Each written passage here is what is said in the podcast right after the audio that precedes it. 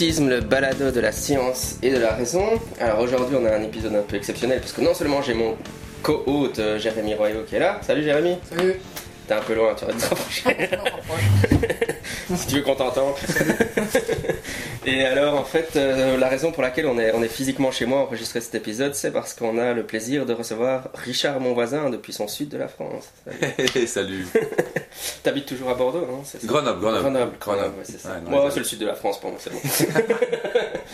Et euh, allez, Jérémy, lance-toi. Voilà, mais donc on a, on a profité de la, la visite de Richard en Belgique pour, euh, parce que tu venais donner une conférence euh, à des enseignants euh, hier, donc on a profité pour passer un peu de temps avec toi. Moi j'avais envie en fait de parler un peu avec toi de, ton travail, notamment à l'université, dans ton cours de, de zététique. voilà, de savoir un petit peu bah, comment ça se passe maintenant que vous avez quand même pas mal de recul finalement par rapport à ça. Et voilà, donc j'ai plusieurs questions par rapport à, ça. Donc peut-être ce qu'on peut peut-être faire pour commencer, c'est que tu présentes un petit peu brièvement euh, bah, comment ça se passe ce cours, comment tu l'as conçu, enfin qu'est-ce, qu'est-ce que c'est, euh, qu'est-ce qu'on y apprend. Très bien. Eh ben, petit résumé rapide, depuis 2010, on a monté un collectif, euh, une sorte de collectif un peu flibustier, un peu dans une cave, comme ça, sur le campus de Grenoble, à cheval avec une cave de Montpellier et une cave de Marseille, et on a fait un truc un peu, un peu dark comme ça, euh, qui consistait à regrouper des gens qui euh, avaient des velléités d'enseignement de, de, la pensée critique. Mhm. on, a commencé à 4, maintenant on est entre 10 et 12 qui donnons un peu de temps, euh, par, chacun ayant un ratio de temps un peu différent, à, à, cette, à cette cause et avec l'idée également de maintenir un site internet sur lequel on recense des ressources sceptiques, mais pédagogiques, quoi, des mhm. ressources ouvertement pédagogiques. Et c'est vrai qu'il il commence à y avoir une certaine forme d'expérience. Moi, je suis très inspiré évidemment par les enseignements que j'ai pris chez Henri Brock, qui était mon directeur de thèse. Et en 2004, euh, j'ai commencé mes premiers enseignements, c'était en pharmacie, mais en 2005, j'ai eu la chance de pouvoir ouvrir une UE, une, unité d'enseignement transversale euh, sur le campus de Grenoble, que j'ai ensuite pu élargir euh, à toutes les licences 1 et 2 de, toutes les disciplines, hormis les sciences médicales, il faut bien le dire. Et, de fait, le cours a grossi, grossi, et donc j'ai un amphi de à peu près 300 personnes en ce moment. Euh, ce qui pose des problèmes de malléabilité, on va dire, ou de proximité euh, manifeste. Euh, je ne peux pas individualiser chaque rapport avec chaque étudiant, mais par contre, ce, qui est, plutôt bien, c'est que je prévois un service après cours et qui dure euh, des fois trois heures quoi, après. Donc je reste là pour répondre aux questions, je fais une permanence. Et puis j'ai des collègues donc, qui m'aident, certains interviennent même dans mes enseignements, mhm. euh, me, me, font des séquences. On a de fait après délocalisé euh, des, des, parties d'enseignement qu'on a complexifiées de manière disciplinaire pour des, des, formations doctorales. On a monté un cours l'an dernier avec la collègue Clara Eger en sciences politiques, un cours qui s'appelle mhm. Sciences et pseudo-sciences politiques, qui a soulevé un certain nombre de, de, de, de passions d'ailleurs. Mhm. Je pourrais peut-être vous raconter ça. Et puis donc voilà, depuis depuis 10 ans, ça à peu près 10 ans maintenant que, ce cours qui s'appelle Zététique et autodéfense intellectuelle euh, existe. Au début, il s'appelait Zététique et approche scientifique du paranormal. Et l'idée, c'était de pas rester cantonné au, paranormal, mais justement de déborder sur quasiment tous les domaines dans lesquels nous avions une certaine compétence euh, et, construire un, bagage d'autodéfense intellectuelle pour que des étudiants. Enfin, l'idée, c'est pas tant d'offrir une grande technicité dans, dans les concepts, que d'offrir. Euh, on sait que les trois quarts des étudiants qu'on a là en licence, ils vont disparaître euh, de l'université, ils vont pas recroiser du savoir euh, un peu institutionnel et, magistral comme ça dans les prochains temps. Et, ce qu'on voudrait, c'est que ces gens aient au moins un petit béaba, ces, jeunes-là aient un petit béaba, petit béaba que je n'avais pas moi à leur âge typiquement, et, et qu'ils aient au moins une petite base de, voilà, de, manière à être capable d'analyser les sollicitations qui leur sont données. Euh, et le, paranormal, pour nous, les domaines surnaturels, les mancies, tous les grands thèmes classiques sont des super portes d'entrée. Donc si quelqu'un un jour veut monter des enseignements de ce genre, je peux que lui donner ce conseil-là. Hein. C'est un, vivier extraordinaire de sujets qui recense euh, tous les biais dont on a vraiment besoin pour construire une méthodologie scientifique. Le, domaine des thérapies dites alternatives fournit un nombre d'aspects... Euh, hyper vaste sur le plan psychologique. Euh, les, dérives de type sectaire sont très propices à l'analyse. Euh, enfin, c'est sans fin. Le, monde paranormal est sans fin. Et l'idée, c'est de partir de ça. Mhm. Et ensuite de construire des objets, enfin de construire, de déplacer les outils qu'on a développés sur des sujets un peu plus complexes. Les intrusions spiritualistes, par exemple, qui sont un peu plus complexes. Les formes de créationnisme, l'intelligent design. Et voilà, donc on essaie de leur donner une sorte de, voilà, de, boîte, à, de boîte à outils transversale, quoi, multidisciplinaire. Et on va emprunter aux historiens des techniques de recoupement de, preuves et de comment euh, l'histoire peut parfois être malmenée, euh, parfois être euh, fraudée, trompée, révisée, niée. Euh, on prend en géographie une certaine frange de géographie ou cartographie critique. On prend, on, emprunte en fait partout. En fait, beaucoup de gens font déjà de la pensée critique ou, élaborent des choses, mais c'est très disciplinaire et très caché. Et nous, ce qu'on voudrait, c'est montrer que on souscrit au, à un vœu qu'avait émis Noam Chomsky il y, a, déjà des années. Il disait euh, les intellectuels euh, sont les meilleurs courroies de transmission des grandes propagandes. Euh, il faudrait que les universités se dotent d'outils d'autodéfense intellectuelle, de, cours spécifiques pour ça. Alors on s'est dit bah, pourquoi pas. En fait, moi j'attendais qu'on vienne me chercher jusqu'en 2010. En 2010, je me suis dit bon, et vu l'heure qu'il est, on vient pas me chercher, bah, autant que je le fasse. Quoi. Et donc j'ai essayé de, regrouper les camarades, des, des camarades absolument brillants euh, qui, est, qui font la même chose. À Marseille, il y a des choses qui sont nées, qui sont géniales. Il y a à, Montpellier, il y a des trucs superbes. On incruste un peu aussi les, les, contenus d'enseignement du secondaire. Euh, on, ouais, ouais, il y a des, choses. On, est dans des, on intervient dans, les, dans, des, dans des maisons d'arrêt mhm. auprès des détenus. On est très content de faire ça parce que si la population étudiante, c'est une population qui a déjà un peu de chance, qui fait déjà partie d'une mhm. certaine frange, les, les détenus, euh, c'est pas souvent le cas. Quoi. Mhm. Et eh ben, autant que cet endroit sordide et à mon avis sans vrai sens euh, social, euh, servent au moins à, transmettre quelques trucs qui pourraient éventuellement leur permettre de ne pas y retourner après mhm. coup. Et donc voilà, ça, ça, nous donne voilà, une dizaine d'années d'expérience, euh, un peu plus maintenant, sur, sur ces enseignements. Mhm. Et par rapport au public, est-ce que, enfin sur ces dizaines d'années, qu'est-ce que ça t'a donné comme impression par rapport à la réaction ou l'accueil du public? Ben, alors déjà, je vais vraiment faire attention à, ma perception. Tu vois, je vais pas faire un biais d'échantillonnage. Mhm, déjà, mhm. je, ceux que je vois beaucoup, les étudiants que je vois beaucoup à la fin, je dirais qu'il y a un bon tir qui reste après et qui continue à discuter. Donc ça fait une centaine, c'est un bazar impossible à la fin des amphis. Mhm. Mais euh, euh, eux, ils sont contents. Donc euh, tu vois, je pourrais me dire, ah bah ils sont tous 100% sont contents. voilà, je fais un biais de probabilité absolument terrible si je fais ça. mais j'ai jamais eu d'opposition parce que j'y mets une forme assez douce, faut bien mhm. le dire. Par exemple, je peux je, révèle le off de mes enseignements, mais typiquement, dans mon premier cours, je précise bien donc la différence entre acte de foi et, adhésion. Et bien sûr, en tant que sceptique, euh, on va dire un peu professionnel, j'ai parfois envie de dire que Dieu est une hypothèse qui se challenge et reprendre les discours de Dawkins et tout. Mais si je fais ça dans un premier cours avec des, jeunes qui ont 18 ans, je fais exploser tout. Quoi. Donc je commence pas par ça, je dis voilà, j'emprunte un peu au non-overlapping magisteria de, de Gould, un truc un peu pratique, un peu que j'aime pas trop, mais on sépare le magistère de la foi et, le magistère des sciences. Je pose un peu ça comme ça de manière à être tranquille, mais je leur dis quand même que si des gens revendiquent l'existence d'un dieu avec des preuves, un suaire de Turin, un linge, une Véronique ou, un, morceau de la croix de la résurrection, je peux, je... Là, là, il est légitime parce qu'il y a une, démarche de preuve de, regarder ce qu'elle vaut. Et après, par contre, à la fin, je, je mais à la fin, tu vois. En fait, je, bah, il y a une stratégie pédagogique qu'on emprunte avec les collègues, c'est euh, parfois entre nous on appelle ça la technique de la spatule, c'est de euh, les outils dont on a besoin, on commence d'abord par les illustrer sur des sujets qui sont peu affectivement marqués, mhm. histoire d'éviter les dissonances cognitives euh, violentes. Quoi. Donc ils voient qu'un outil, ça fonctionne pour euh, décortiquer quelque chose qui leur paraissait simpliste et sur lequel ils n'étaient pas engagés. Et l'idée, c'est d'après de le déplacer vers des sujets de plus en plus chauds. Tu vois. on sait que si on commence par un sujet très chaud, tu vois, si je fais mon premier cours sur l'homopathie, donc j'ai un cours entier sur l'homopathie par exemple, si je commence par ça, je, pense que je les perds, tu vois. Mhm. mais par contre, troisième, quatrième cours, en fait, en observant ce qu'on a vu avant, en fait, les choses se passent vraiment très doucement. Et même un cours sur l'homéopathie, j'arrive à développer tout, tout, le contenu sceptique que vous connaissez bien, hein, mhm. plus les, aspects sociopolitiques qu'il y a derrière, ou économiques. Euh, sans, j'ai pas de. Enfin, il y a même des professionnels qui pratiquent, qui viennent, et puis ils n'ont pas grand chose à redire, en fait, sur la démonstration. mais c'est une démarche volontairement douce, quoi. C'est le propos est doux, et les non-jugeants, et les non-prescripteurs. Moi, je à la fin, je m'en fous qu'ils prennent ou pas telle ou telle méthode, juste ils ont une information un peu complète sur le sujet et peuvent aller la vérifier. Alors c'est un cours qui tu sais, qui est propice à... Comme c'est un cours d'esprit critique, parfois il leur arrive de... tu veux des détails pédagogiques, j'imagine, ou des, petits machins qui sont empruntables. Oui, je peux t'en donner deux, trois, trucs que je trouve vraiment intéressants. Euh, première chose, j'avais essayé de, de, diminuer la partie épistémologique au début, parce que c'est la partie qui est un peu... Euh, j'essaie de la rendre un peu funky, mais euh, tu vois, les rasoirs d'Occam, les critères de Popper, enfin, des trucs un peu classiques comme ça.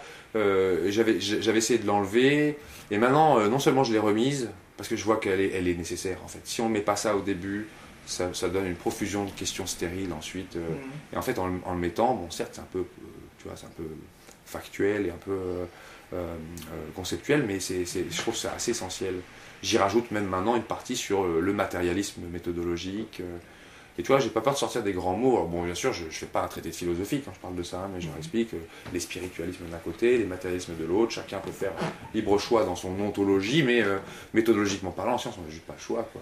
Ça, c'est le premier truc. Deuxième truc, c'est que c'est un cours, tu vois, comme c'est esprit critique.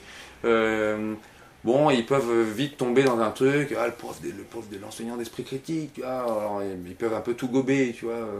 Et donc, pour, pour bousculer ça, depuis deux ans, sur les conseils de mes, de mes collègues, là, j'ai décidé de, j'ai décidé d'incruster une erreur volontaire dans chacun de mes cours. Et je leur dis, ah bon, je leur dis, chaque cours, il y a une erreur, à vous de la trouver. Alors, c'est génial parce que ça casse un peu déjà un statut d'autorité, qui est- parce qu'ils reviennent en me proposant des, ils m'envoient des mails pour me dire, tiens, c'était ça l'erreur.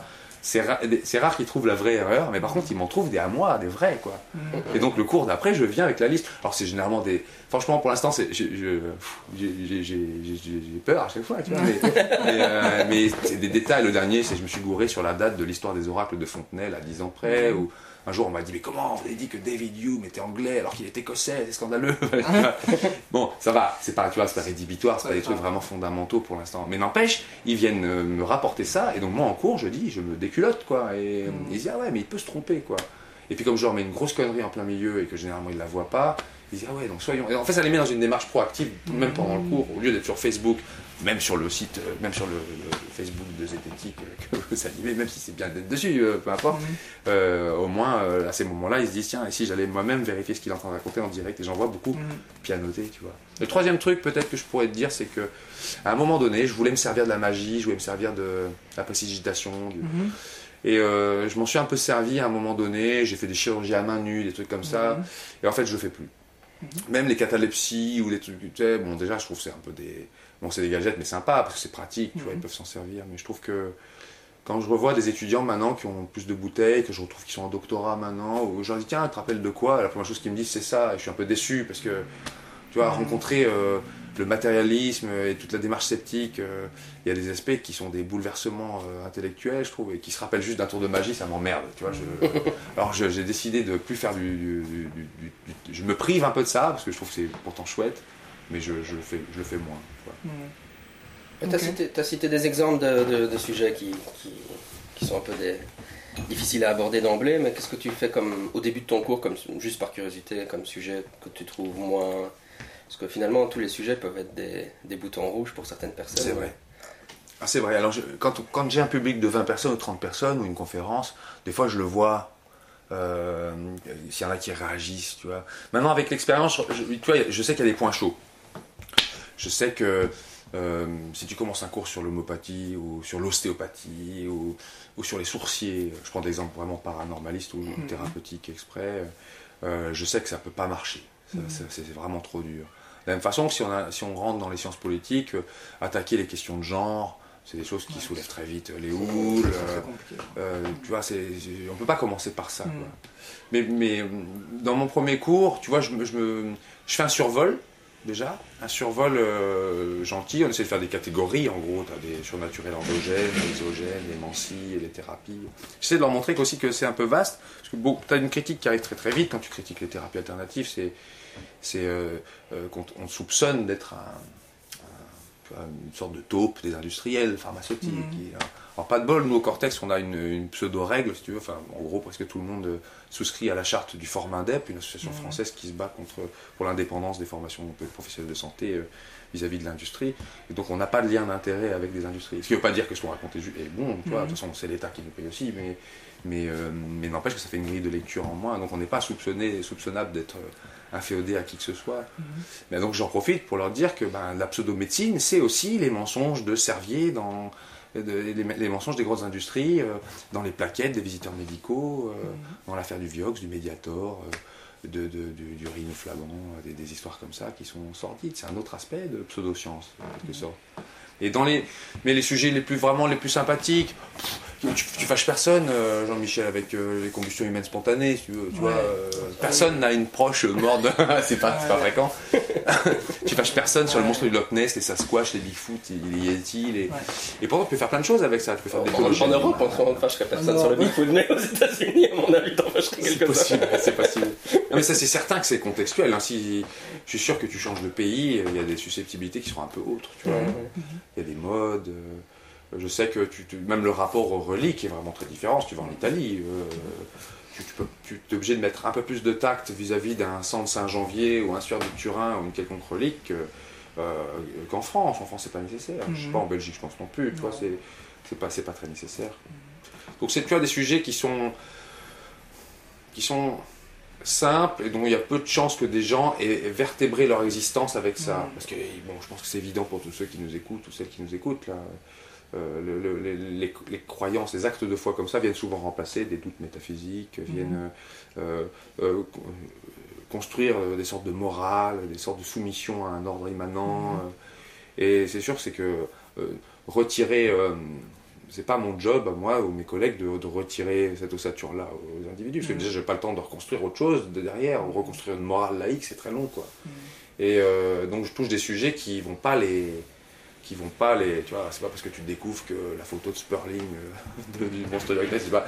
Tu vois, ça va pas bouleverser quelqu'un et tu, il va pas sortir démantibulé, complètement perdu et hagard, tu vois. Mm. Quand tu analyses euh, les origines du mythe des vampires et que tu regardes Vlad Cepech et les origines du voivode Vlad Cepech et puis euh, Bram Stoker et puis les mâcheurs de linceul et toutes ces histoires-là, oh, personne n'a un vampire dans sa famille, à part euh, Twilight, ça, fait peur, tu vois, ça dérange personne. Je trouve ça plutôt souple, mm. c'est plutôt souple comme, comme démarche. Tout à fait.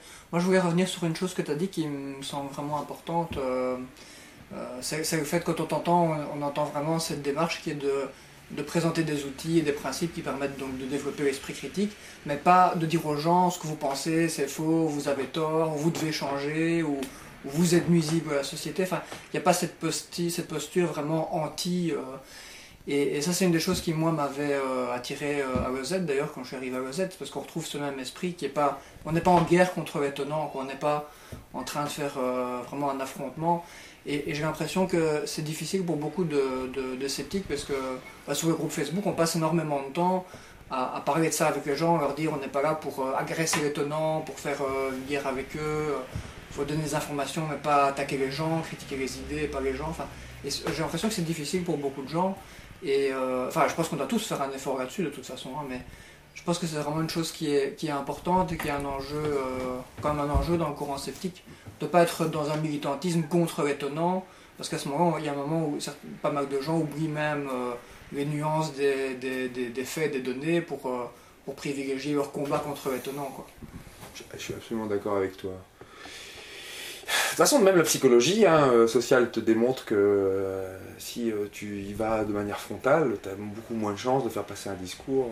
Et puis de toute façon, moi j'ai une certaine chance, je dirais. Je ne sais pas si on pourrait faire un paysage sociologique des différents types de sceptiques et comment ils se comportent avec leurs connaissances, mais moi j'ai la chance d'avoir été un très grand croyant, mmh.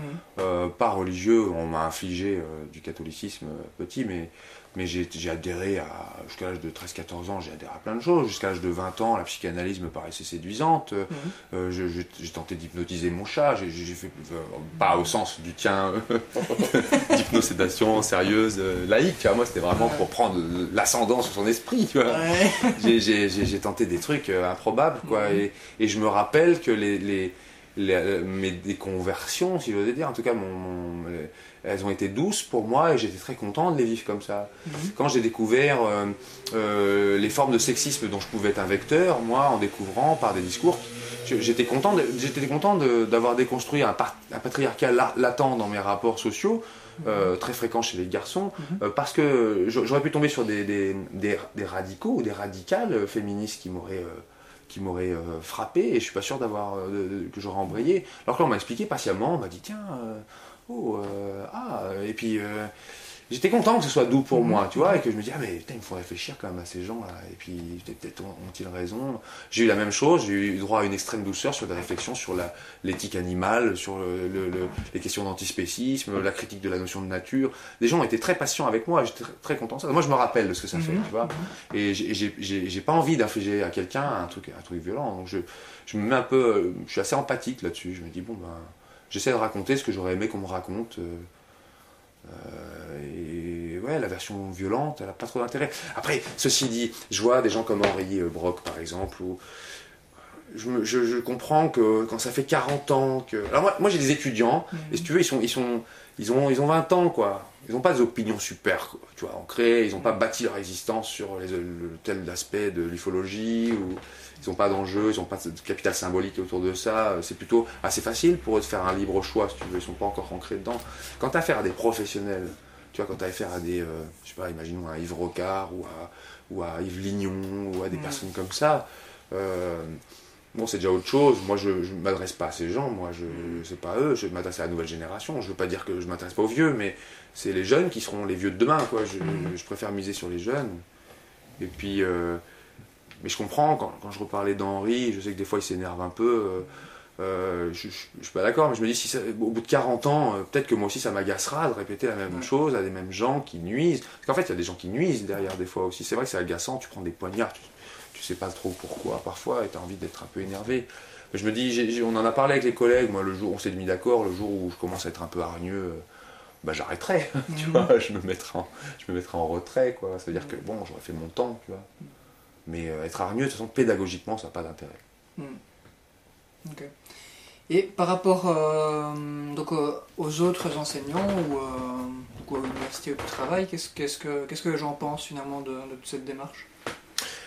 Bah, alors ça c'est un point t- vraiment très très très captivant je trouve. Euh, Déjà il faut que je vous dise qu'en ce moment euh, euh, l'université Joseph Fourier elle est en train de se fusionner avec les deux autres universités qui sont autour à Grenoble et Mhm. donc c'est une fusion qui est plutôt on va dire économique bon, C'est pas très très joli peut-être euh, tous les aspects qu'il y a mais n'empêche que euh, cette université Joseph Fourier nous a mandaté en nous disant bon déjà ils ont créé un poste pour moi ils ont créé un poste en disant c'est un poste d'esprit critique ce qui est quand même euh, unique euh, assez unique quoi. Je suis assez content de ça puis le but c'est que ça me survive quoi. Moi je veux Mhm. pas être euh, euh, inamovible là et que quelqu'un d'autre puisse prendre ma place et que ça se généralise ce genre de, de Mhm. choses. Mais euh, ils nous ont dit bon ok mais vous savez en France euh, la, la recherche s'évalue euh, à l'aune enfin le, le travail d'un enseignant chercheur s'évalue à l'aune des recherches. Mhm. Donc en termes de recherche il va falloir vous sortir un peu les mains des poches.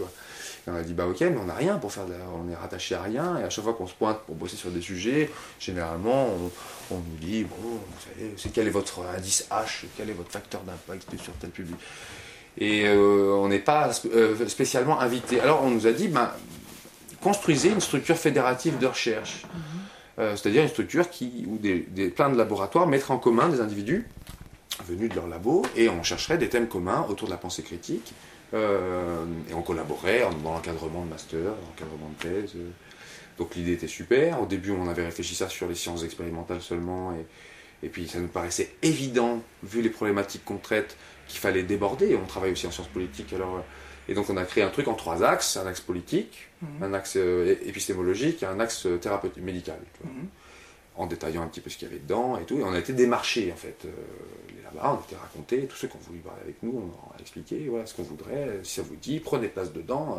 ça sera collégial. En plus, on a une forte appétence libertaire dans notre collectif. Donc l'idée, c'est vraiment pas d'avoir c'est d'être dans, dans l'ombre, tenir les rênes du truc, c'est vraiment de faire un machin collégial. Quoi. Mhm. Et là, à notre grande surprise, là je vous parle de ça, c'est cette année, hein, ça Mhm. s'est passé cette année, à notre grande surprise, euh, il y a eu des clivages terribles. Des clivages terribles de gens qu'on n'a jamais vus. Alors quand tu me dis, euh, qu'est-ce qu'ils pensent les enseignants de nos, de nos cours? Bah, En fait, ils auraient du mal à penser quelque chose puisqu'ils viennent pas. Mhm. Pour l'essentiel, ils viennent pas. Mhm. C'est très très rare qu'un enseignant se pointe dans... Alors, moi, je vais souvent dans leurs cours, parce que je suis très Mhm. discret, ils voient pas que j'y suis là.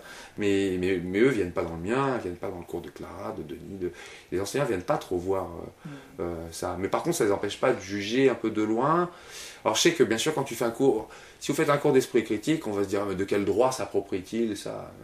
Moi je ne dis pas que d'autres le font, d'autres le font très bien. Si tu veux. Nous, juste on veut montrer que c'est l'objet, et c'est celui-là l'objet central de notre démarche. Alors je pense qu'il y a cette petite vexerie-là. Il y a une autre réaction qui est vraiment typique, que je ne sais pas si elle est transposable dans d'autres pays, mais en France, là, je vois que en sciences humaines, par exemple dans les laboratoires de, laboratoire de sciences politiques, à- il y a beaucoup de gens qui se sont euh, braqués, euh, imaginant qu'on venait avec un, un- une démarche scientiste, euh, mettre au. Je crois que les termes employés c'était. Ah, ils veulent mettre au pas les sciences humaines, tu vois. Et nous, tu sais, on est trois pauvres freaks, tu vois, on est cinq pauvres euh, bizarres qui, qui tentons de faire un truc collégial, c'est tout. On n'est pas là à appliquer un programme, quoi que ce soit. Je pense que par je pense, je, je hasarde mon hypothèse. J'ai l'impression que ces gens sont pas très ravis qu'on arrive avec une épistémologie qui soit bien solide, parce qu'on risquerait de se rendre compte qu'avec eux le roi est un peu nu, si tu veux. Mm. Et que euh, une partie de leur production, c'est quand même un peu de la littérature, tu vois.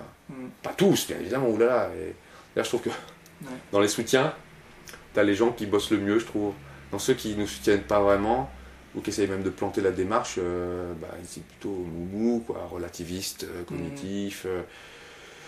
voilà, ça c'est un premier clivage. Le deuxième, un autre truc qui nous est arrivé, c'est des philosophes qui râlaient parce qu'ils disaient oui, ça c'est de l'épistémologie un peu au rabais, quand même, vous citez pas euh, Aristote et puis la métaphysique, je sais pas quoi.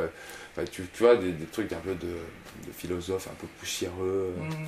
Nous, on est pour. Guillaume Lecointre appelle ça euh, l'épistémologie de, de terrain. On fait de l'épistémologie de terrain, tu vois, bien sûr. Je vais pas leur faire lire euh, le livre de la, la somme de, de logique de, Guillaume d'Occam. Je leur résume le, le, le rasoir d'Occam. euh.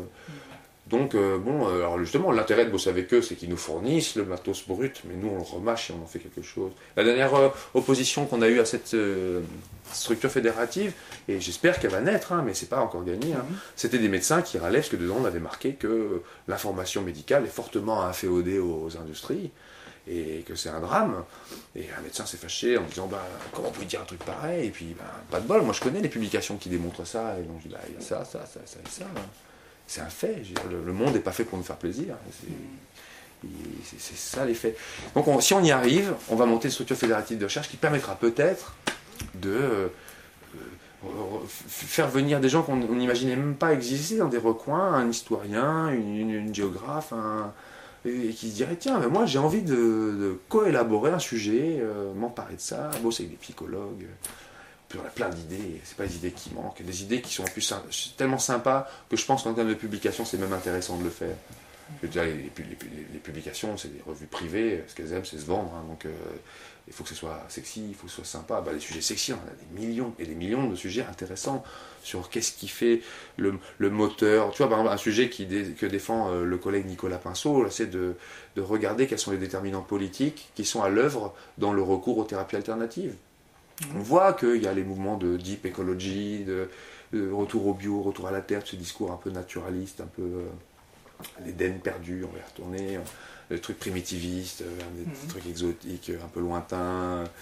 Euh, et en fait, il y a une elle vient, ce retour-là vient d'une opposition à la technoscience, à la technopolitique, tu vois, et c'est parce qu'ils sont fâchés avec ça qu'ils rejettent tout, des fois même avec la démarche, tu vois, ils jettent tout.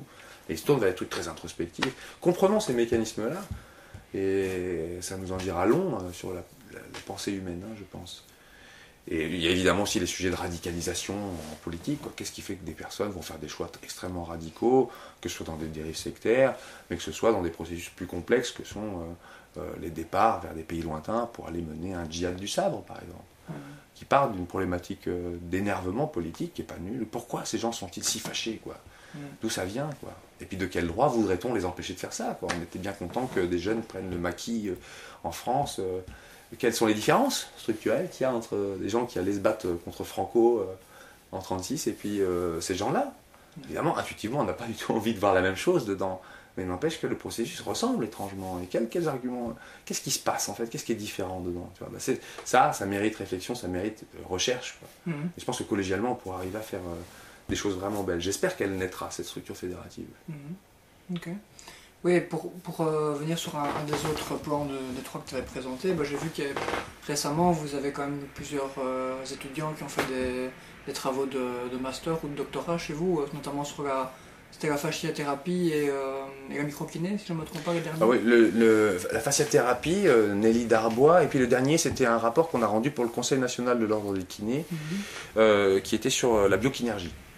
Et là, il y en a un qui arrive, qui a été remarquablement mené par Albin Guillot et Nelly Darbois, encore, euh, sous notre Mhm. direction avec Nicolas Pinceau, euh, sur l'ostéopathie crânio-sacrée. En fait, on a des commandes parfois qui nous, sont, qui nous arrivent.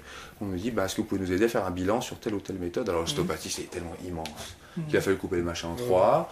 Et euh, on, a, on a pris la première partie qui est la plus mystique, on va dire. Le crânio-sacré, c'est vraiment mystique. Mhm.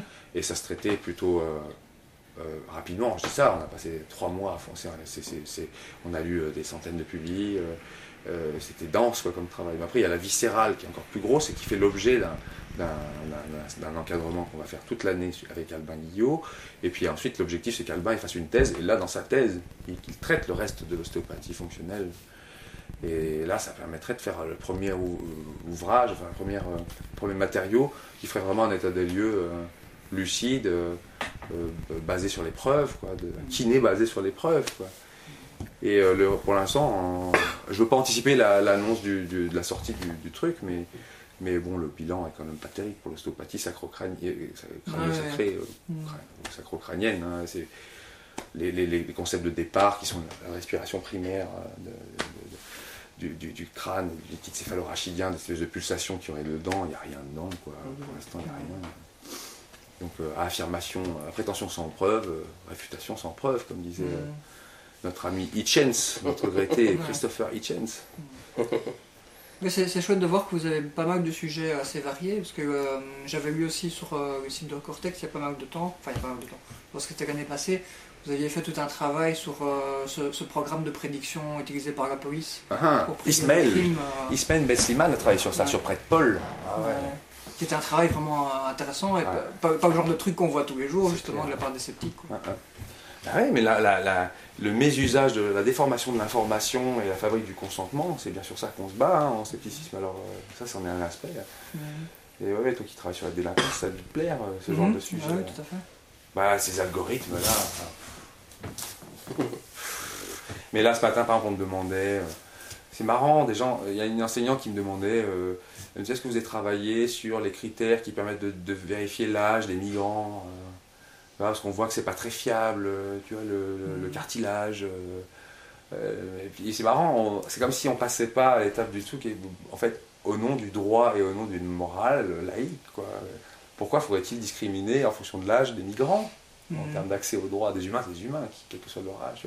Et nous, on aime bien aller chercher des critères. Alors, je vois le même problème sur les critères de, tu vois, des critères qui, il y a un travail d'une copine, une nana féministe là, qui, qui, euh, euh, qui, qui, avait travaillé sur comment on, on, fait bien les catégories hommes-femmes dans le sport, tu vois. Mhm. Et quels critères on prenait avec tous les problèmes que ça a posé, tu sais, les athlètes Kersten Semeya mhm. et tout ça, euh, et que les critères ont changé à travers les âges. Ça allait de, à l'époque romaine, on allait tâter carrément les testicules de, l'individu pour voir, mhm. pour vérifier si vraiment, tu vois.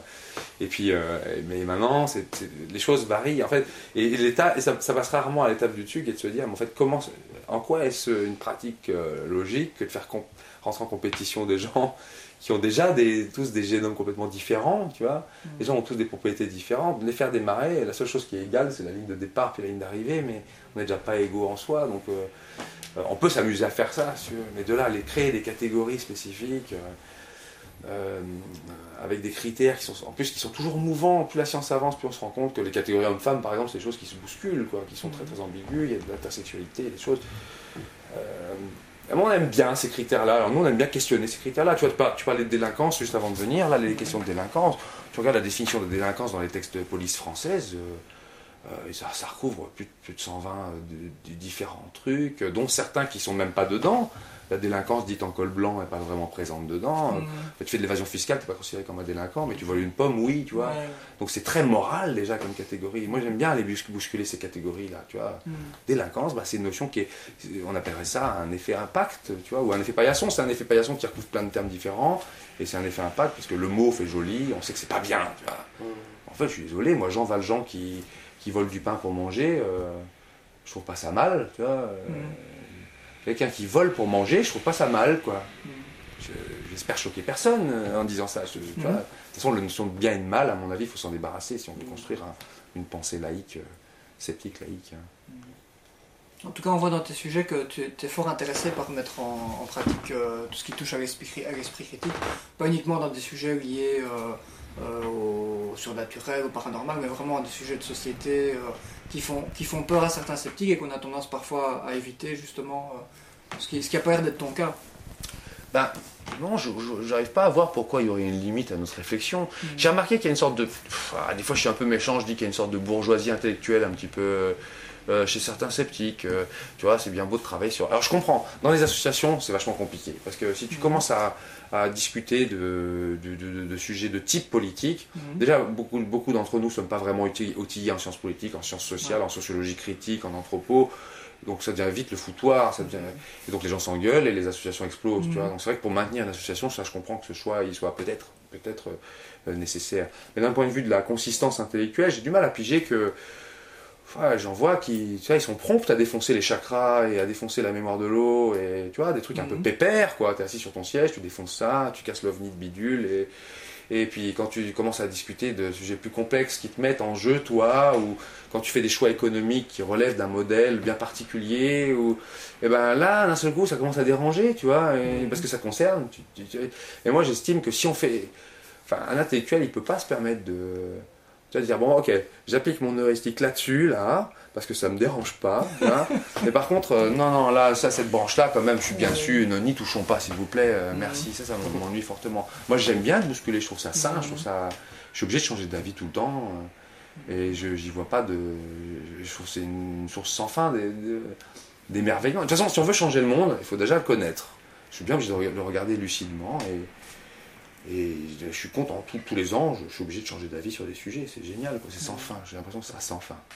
Ouais, moi aussi, j'ai- enfin, je suis assez d'accord. Je trouvais que c'était. C'est vrai que c'est finalement pour les sujets auxquels on a tendance à ne pas toucher ou, ou à éviter ou comme ça, c'est plutôt euh, pour maintenir la cohésion, la sacro-sainte cohésion de la communauté sceptique. Mais Eh, c'est important, je comprends ça. Je comprends ça. Mais le mieux, ce serait de donner les outils pour qu'on puisse faire des débats critiques sur ces sujets plus complexes.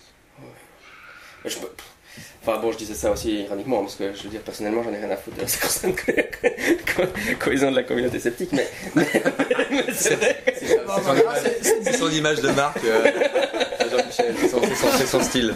Mais c'est vrai, vrai que c'est parce que finalement on se dit entre, les, con- entre tous les sceptiques il faut un consensus et puis dès, dès- dès qu'on arrive dans des sujets comme le féminisme ou ce, ce qu'on a souvent à Sceptico Pub, euh, on est tous, tous les sceptiques ont le consensus commun que, euh, que la religion c'est n'importe quoi, mais euh, c'était d'abord- c'était quoi l'autre sujet qu'on a eu la discussion Ah oui, oui, le végétarianisme. Mm. Enfin, il y a des sujets comme ça qui sont des, des points chauds dès qu'on les aborde. Quoi. À Sceptico Pub à Bruxelles, on voit bien que c'est entre sceptiques, il n'y a pas vraiment de consensus. Donc, euh, Ouais, le, végé- ouais, le végétarianisme, c'est. Je n'appellerais pas ça comme ça, mais je dirais qu'en tout cas, quand on, applique rationnellement hein, une réflexion sur euh, les critères qui les critères qui sont avancés pour justifier la, différenciation euh, humain-animal, oh, ils s'effondrent vite hein, quand on les regarde. hein. On a l'impression des fois d'être dans la controverse de Valladolid euh, tu, te dis, mais d'accord. En fait, si vraiment. après, il y a un pas. C'est-à-dire qu'on peut être lucide sur ça, et puis. Il y en a quelques collègues comme ça. Moi, j'aime bien les collègues qui disent Bon, ben moi, je ferai pas ce pas quand même, même si ça me semble complètement logique qu'on arrête l'oppression animale sur des cas euh, vraiment. euh, enfin, je sais pas, la tauromachie, ou, ou une sorte de domesticité, ou manger des, des casse-croûtes jambon beurre, euh, mais qui va te dire Ben moi, mon confort fait que. Là, là, là, et je, je vois que je suis en contradiction, et puis je le dis. Ce qui, ce qui m'énerve plus, c'est des gens qui vont essayer de, de. Alors qu'ils se disent sceptiques, ils vont essayer de torturer ça pour pas avoir à reconnaître qu'ils sont en contradiction. Mm. Mais on est en contradiction souvent. Moi, je suis en contradiction sur certains sujets. Mais reconnaissons-le, quoi. Mm. Reconnaissons-le. Oui, de toute façon, c'est deux points différents. Entre les principes qu'on défend et ce qu'on applique, il enfin, n'y a, rien qui dit que les deux sont, sont les mêmes. euh, il y, a- il y a quelques mois, j'avais entendu un, un épisode euh, sur le podcast, c'était Rationally Speaking avec euh, Massimo Pigliucci qui parlait de ça, et qui citait une étude avec des, sur des philosophes moraux qui, où ils avaient évalué est-ce que les, est-ce que les philosophes moraux euh, mettent en pratique euh, les, les principes euh, dont ils font la promotion. La réponse globalement c'était non. quoi. Est-ce qu'ils sont plus moraux que le reste de la Ouais, population voilà, C'était ça. mais- Non, le- non, j'ai assisté à des épisodes avec des philosophes moraux où vous avez honte. Ah, c'est- je vous raconterai pas là si vous voulez, vous, si vous avez l'intérêt, mais. c'est vrai que c'est- Ah, bah, Oui, bien c'est sûr, pas- c'est c'est pas dur hein, de. Mais c'est bien sûr que c'est dur euh, d'être quoi. Mais il y a une phrase qui m'avait beaucoup marqué que, Alan Sokal utilisait. Je crois que c'est lui hein, qui disait. euh, euh, au fond, pour revenir sur les religions, tu vois, où tu dis qu'il y a un consensus, mais je suis même pas certain parce que pour moi, par exemple, hein, j'aurais tendance à être comme Alan Sokal qui dit je préfère un, il dit je, préfère un curé de la théologie de la libération qui bouge son derrière et va se battre contre l'oppression de certains groupes sociaux qu'un, je sais plus comment il dit, qu'un rationaliste assis dans son dans ses pantoufles, euh, bon, assis dans ses pantoufles c'est dur, mais assis dans son fauteuil avec ses pantoufles et qui, et qui donne des leçons de loin puis qui bouge pas quoi. Mhm. Et je- c'est vrai que j'ai tendance à penser ça aussi. hein. Donc, euh, Mhm. mais, mais par contre, je suis pas dupe. euh, S'il y a un système un peu mystique, une, je vois pas où une religion ou une mystique ou un- une transcendance peut à long terme être bénéfique pour le, le- pour le progressisme humain, je dirais. Mhm. Je connais pas de cas. Il y a une part des féministes qui ont compris ça et qui sont partis vers un féminisme matérialiste que je trouve très très bien. Évidemment, il y en a d'autres qui sont partis vers des trucs très mystiques, très essentialistes, très Starhawk, euh, le- les rites Wicca, je sais pas, vous connaissez Mmh, peut-être toutes ces branches-là. Il y a des sciences politiques qui partent aussi vers des trucs mystiques, avec des grosses notions euh, bien, bien euh, presque théologiques, quoi. Et je pense que, ouais, il faut, faut qu'on... Non, mais c'est clair que la cohérence, c'est quelque chose d'assez compliqué. hein. Mais ouais, juste, juste pour rebondir sur ce que tu disais avant, euh, c'est vrai que moi personnellement, je suis, je suis intimement persuadé que ce serait très bien qu'il y ait des cours comme le tien euh, dans toutes les universités. voilà, même, euh, mais euh, c'est vrai que, euh, par exemple, euh, voilà, quand, quand- j'ai envie, envie, de- envie de réagir en rigolant en disant, c'est vrai que quand tes philosophes disent, bah oui, alors, ce que tu fais, c'est un cours de philo euh, euh, de base, enfin, je veux dire, simplifié, quoi, comme ça. Bah oui, ça me parle en tant que quelqu'un qui a une formation de philo. Et en fait, j'ai l'impression, c'est vrai que c'est toujours le problème de qu'est-ce que la zététique, qu'est-ce que qu'est-ce qu'on met sous l'étiquette enseignement de la pensée critique. Tu vois, moi j'entends plein de choses, tu mets de la philo politique, tu mets, tu mets des tas de choses. Et c'est vrai que finalement cette cohésion, bah, est-ce que c'est pas juste ce que tu enseignes, c'est ce que c'est c'est du Richard Monvoisin quoi finalement. Enfin c'est c'est pas une critique hein, dans le sens où finalement moi j'ai l'impression que derrière le concept souvent de zététique ou de scepticisme scientifique il n'y a, pas grand chose il y a, ce qu'on y met quoi finalement. Et en gros en gros ton cours c'est un cours qui, intègre des éléments de tas un peu un truc interdisciplinaire qui intègre des tas d'éléments et qui essaie de faire une sorte de bon voilà ce que un peu tout le monde devrait savoir sur ces sujets là quoi. Ouais, c'est ça, un- mais c'est un assortiment de. Partout, dans quelques sujets que j'ai pu traîner que ce soit, quand j'ai remarqué qu'il y avait un biais potentiel, qu'il soit cognitif, qu'il soit euh, statistique, qu'il soit de probabilité, qu'il soit sémantique, qu'il soit, euh, euh, tu vois, un biais épistémologique, où on n'a pas précisé euh, tel ou tel aspect. J'ai- pris, quoi, j'agglomère. Et chaque fois que j'en découvre un autre, je le mets. Tu vois, il y a des aspects que j'avais pas du tout compris en géographie, par exemple. Il y a des trucs en géographie, et je pensais pas qu'on pouvait euh, voir une, cartographie dévoyée à ce point. Je savais pas. Donc, comme je l'ai appris, euh, eh ben, je le réinvestis dans mon cours, bien sûr. Il y, a des, aspects qui sont pas présents. Tu vois, il y a des sciences qui sont un peu à rebours, la, la paléo- la paléoanthropologie ou l'histoire, qui ça fonctionne pas tout à fait pareil, parce que tu n'as pas un accès direct à Jeanne d'Arc pour lui poser des questions, tu vois. Contrairement à une solution aqueuse que tu peux recréer quand tu veux dans un labo de, physique-chimie. Euh, donc à chaque domaine a quelques spécificités dans ses biais. Et l'idée c'est de connaître le plus grand nombre de biais, quoi. De montrer que dans chaque domaine, il y a des... Mais tu vois, tu vois, quand tu dis, bon, ouais, moi je sais pas si c'est un. Si c'est, je, sais pas si. Bon, si tu dis que c'est que du Richard Moreza, ça m'inquiète, mais vu que mes collègues ils font. Ils en arrivent aux mêmes conclusions que moi là-dessus, je suis plutôt rassuré, c'est pas du. C'est pas, c'est pas propre à moi. Et c'est même plus de la zététique. Là, le mot zététique, je suis. Et on le garde, euh, je sais pas trop pourquoi. Parce qu'au départ, il y a cet ancrage euh, paranormaliste qui me semble vraiment pertinent. Parce que c'est souvent assez mal considéré par les universitaires, c'est des sujets un peu au rebut et tout. Moi, je trouve au contraire, servons-nous-en, parce que c'est ces sujets dont les étudiants reparlent chez eux, ils en parlent à leurs potes, euh, quand ils vont camper dans la forêt, ils se font peur, c'est des sujets dont ils parlent, quand ils se mettent des, quand ils boivent des bières, ils, ils parlent de ça, c'est des sujets qui reviennent tout le temps, c'est plutôt facile, alors que les faire discuter de de- de- d'oxydoréduction, c'est pas, c'est pas, c'est pas, c'est pas la fête, tu vois.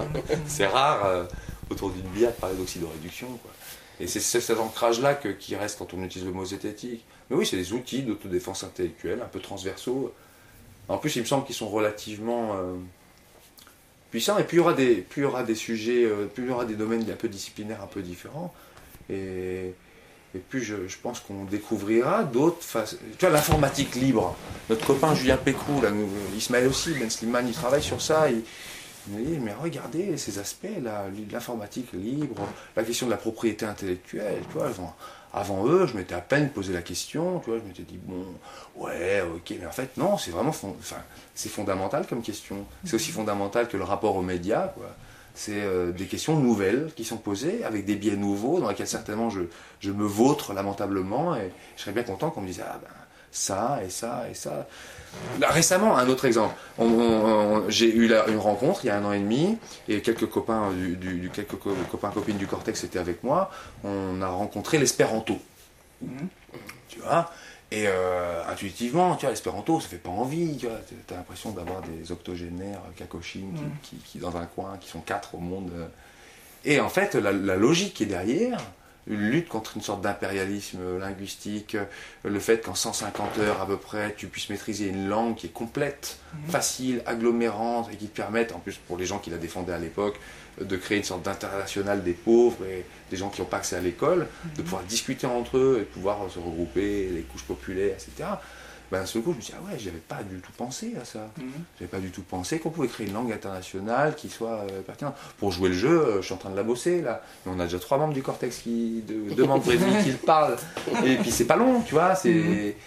et on n'est pas obligé de le faire. Mais en tout Mhm. cas, on sait que ça existe maintenant. Il y a un an, je savais, il y a un an et demi, je savais pas du tout, tu vois.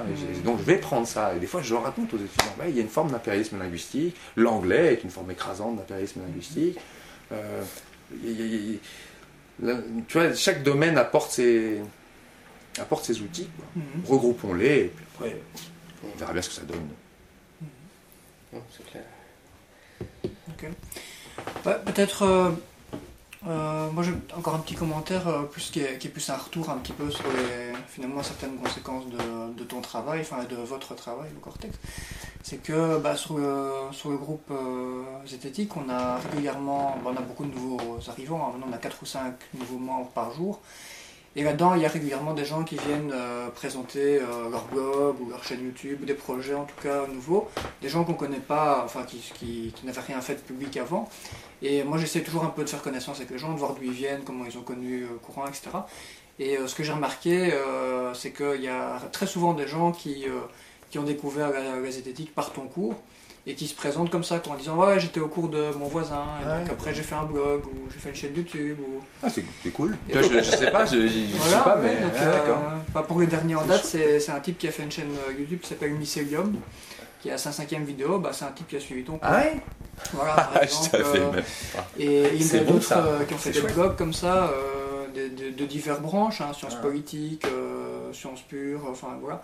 Et donc euh, voilà, je trouve qu'il y a, en tout cas, ça, ça de, de- de ce que j'ai vu, ça a permis de lancer un peu des vocations, ou en tout cas des, Ah, bah tu, des- tu fais plaisir. euh, Mais Ouais. tu sais ce qui me ferait plus plaisir Là, j'ai passé ce week- les deux derniers jours à ça. mhm. Euh, le, le rêve, c'est plutôt que, plutôt que des blogs et des trucs qui sont peut-être pas toujours. euh, qui dureront peut-être pas. Mhm.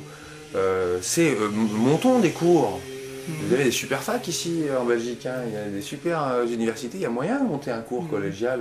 Là, il y a deux trois personnes qui sont déjà motivées pour faire ça. Mon- Montons là où on est les enseignements, parce que chaque enseignement, c'est autant de Mhm. nouveaux futurs citoyens, entre guillemets, qui, qui s'en serviront. Quoi. Mhm. Mais bon, c'est vrai que YouTube, à nous, le problème, c'est le, le caractère propriétaire de ces vidéos. Facebook, on n'est pas dessus parce que euh, bon, c'est un choix collectif, hein, on fonctionne par consensus, c'est un Mhm. choix collectif. J'avoue avoir des- quelques doutes maintenant à me dire, bon, de manière conséquentialiste, je me dis, euh, ok, c'est assez violent pour nous d'aller sur Facebook, c'est vraiment, pour nous, c'est vraiment le, le- euh, aux antipodes des valeurs qu'on défend, la structure de la boîte, l'entreprise Facebook, hein, de travail qui est fait autour du, Mhm. bon, tout, tout ce qui est glauque derrière. Mhm. Euh, mais vu le nombre de gens qu'il y a dessus, euh, mais j'arrive pas à passer le pas quand même. Mhm. Je crois que je vais venir quand même observer en tant qu'individu, euh, mais, euh, mais le Cortex ne veut pas en tout cas créer de page là-dessus. Mhm. Après par contre ceux qui veulent prendre le travail et le mettre, le truc qu'on fait, tant mieux. Quoi. Je pense qu'il y a, oui, je pense qu'il y a, tu vois, il y a déjà sur Facebook pas mal de choses, quoi. hein. Donc moi j'y suis, on, on relaie. On réveille déjà, Grand on réveille Antique, déjà le voilà, travail de. Cortex. euh, il, est, il est cité euh, des milliers de fois sur le groupe Ah ouais, d'accord. Enfin, je pense que multiplier les lieux de- de- de- d'information, c'est pas C'est non plus stratégique nécessaire, toujours. ouais. Mais c'est intéressant ce que tu disais, mais c'est difficile toujours de, de nouer des contacts avec euh, le monde universitaire. hein. Je pense que ça a toujours été C'est difficile méga pour les dur. sceptiques, quoi. Ah ouais, ouais. C'est c'est dur, mais à plusieurs on peut y arriver. Mhm. À plusieurs, on peut y arriver. Il faut créer des brèches, mais je vous avoue que. En fait, l'université, ce qui est bien, c'est que c'est souvent un gruyère. Il- ça se ronge, quoi. On peut créer des niches. Mhm. Ce qui n'est pas le cas dans l'école secondaire. Ouais. L'école secondaire, c'est tellement rigide, presque un peu carcéral. Là. Tu peux, tu as un programme, Mhm. les, les élèves ils viennent, ils sont forcés, un fusil dans le dos. euh. Mhm. Et là, euh, à la fac, c'est un peu différent. quoi. Il y a quelques latitudes. Mais je- il faut, faut pas se leurrer. Ça m'a pris, moi, ça m'a pris euh, des années. hein. Mhm. Et puis, euh, tu, tu, on gagne pas sa croûte hein, au début. Puis, euh, d'autres rames. euh. Mais l'idée, c'est que en groupe, en tout cas, on essaie de soutenir les initiatives de ce genre. Là, à Nancy, ça commence un petit peu à bougeoter. Là, les, les copains de, se Ouais. bougent un peu. Il commence à y avoir des trucs à, à Brest. Bon, on en soutien. Tu vois, Mhm. ça, on en soutien. Et là, s'il devait y avoir une communauté sceptique, elle devrait converger vers ça, Mhm. à pousser à l'institutionnalisation de ça. Je pense que c'est la meilleure, la meilleure solution. Je- J'ai l'impression que c'est- Non, en vrai, la meilleure solution, ça serait d'incruster ces cours d'esprit critique partout, dès le début, euh, en, en primaire, en fin de primaire, Ouais, et tout, mais, mais ça, je sais même pas faire, moi, en faut primaire. C'est compliqué. hein. Nous, on a déjà les problèmes avec les cours de religion en Belgique. euh, Oui, j'ai appris ça, vous aviez des cours de, de religion. Et donc ils sont, en train, ils sont plus ou moins en train de tomber, mais alors on veut les remplacer, justement par des cours qui sonnent un peu comme des folles philosophies. Et de... Mais alors c'est toujours les programmes, enfin c'est complètement foiré. Enfin, J'essaie de pas trop lire sur ces sujets-là parce que Ouais. ça m'énerve plus qu'autre chose. mais- Tu sais que C'était la première fois aussi que je faisais cours dans une université euh, catholique. Euh, Ah ouais, mais- Ah ouais, c'était. euh, Non, mais j'écoute, je sais bien ce que ça signifie hein, maintenant, mais, mais c'était quand même. C'était intéressant, stimulant. tu vois. Ouais, parce que, on l'a pas expliqué pour les auditeurs, mais Richard était en fait dans mon université, hein, mon alma mater, qui est une université catholique. Et donc dans le système belge, c'est ce que j'ai découvert à la dure, quand, quand on fait la philosophie dans le système belge, euh, pour de- qu'on veut devenir prof, donc on, on a des cours de, de religion, de morale, mais si on a étudié dans cette université-là, parce que c'est une université catholique, on est obligé d'enseigner la religion catholique. Et donc moi quand j'ai été diplômé, j'ai découvert à mon... Chaque fois que je postulais pour un cours de morale, on me disait, mais vous avez fait une université catholique, donc euh, l'université détermine votre affiliation religieuse. apparemment. c'est comme ça que ça, fonctionne en Belgique, c'est très bizarre. Donc euh, non, il y a quand même des résidus, tu vois, tu te dis, euh, ouais. Enfin, on, on a l'impression qu'une université catholique, ça n'a plus d'importance, mais il y a des trucs structurels